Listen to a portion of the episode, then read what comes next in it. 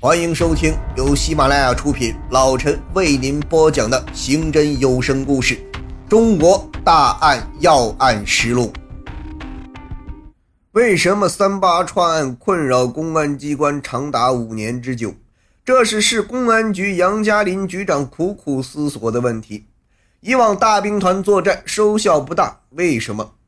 关键原因是公安机关一方办案难免被动。作案人就生活在人民群众中间，要广泛发动群众，走群众路线，跳出固有的模式。不仅在公安内部发动，还要在社会上广泛宣传，让群众参与三八幺零幺九系列案件侦破工作。杨局长果断决定利用新闻媒体，让社会了解幺零幺九案件，欢迎群众举报破案线索。吴宗生、于凌迅两位副局长表示同意。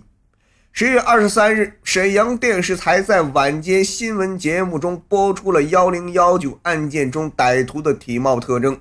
第二天，各报纸、电台都刊播了协查幺零幺九案件的消息，并公布了刑警支队的举报电话。一时间，在大街小巷，幺零幺九案件成了热门话题。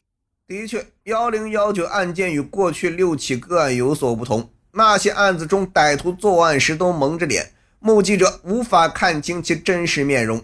而幺零幺九案件中有一个目击证人，他就是被专案组戏称为“国宝”的老周。老周的出现，为警方揭动三八串案的铁幕助了一臂之力。据老周说，发案那天下午四点多钟，他在幺零幺九案现场附近。看见两个穿崭新蓝工作服、戴红色安全帽的男人，其中那个五十多岁的人他多次见过。专案组请刑侦画像专家按老周所描述的体貌特征，为被目击的那个五十多岁的男子画像，又经中国刑警学院电脑合成，描绘出一张嫌疑人的面部画像。十月二十五日，各大新闻媒体公布了专家为歹徒画的模拟像。时隔一天，警方在和平区南四马路发现幺零幺九案作案人丢弃的两辆摩托车，一辆为红色八达牌一百号摩托车，一辆为红色长城牌摩托车，无牌照。这条消息理所当然成了各媒体争相报道的新闻，一时激起千层浪。杨家林局长这个大胆的决定引起社会强烈反响。各界群众纷纷给三八专案组打电话、写信，各方面提供的消息每天都记录两大本子。杨家林、于林旭两位局长的手机 BP 机更是响个不停，应接不暇。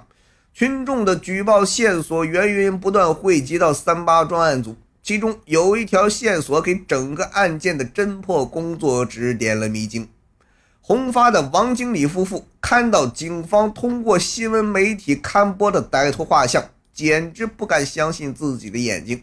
夫妇俩商量一下，于十月二十五日双双来到铁西区公安分局新华派出所，向警方提供一条重要的线索。本集播讲完毕，感谢您的收听。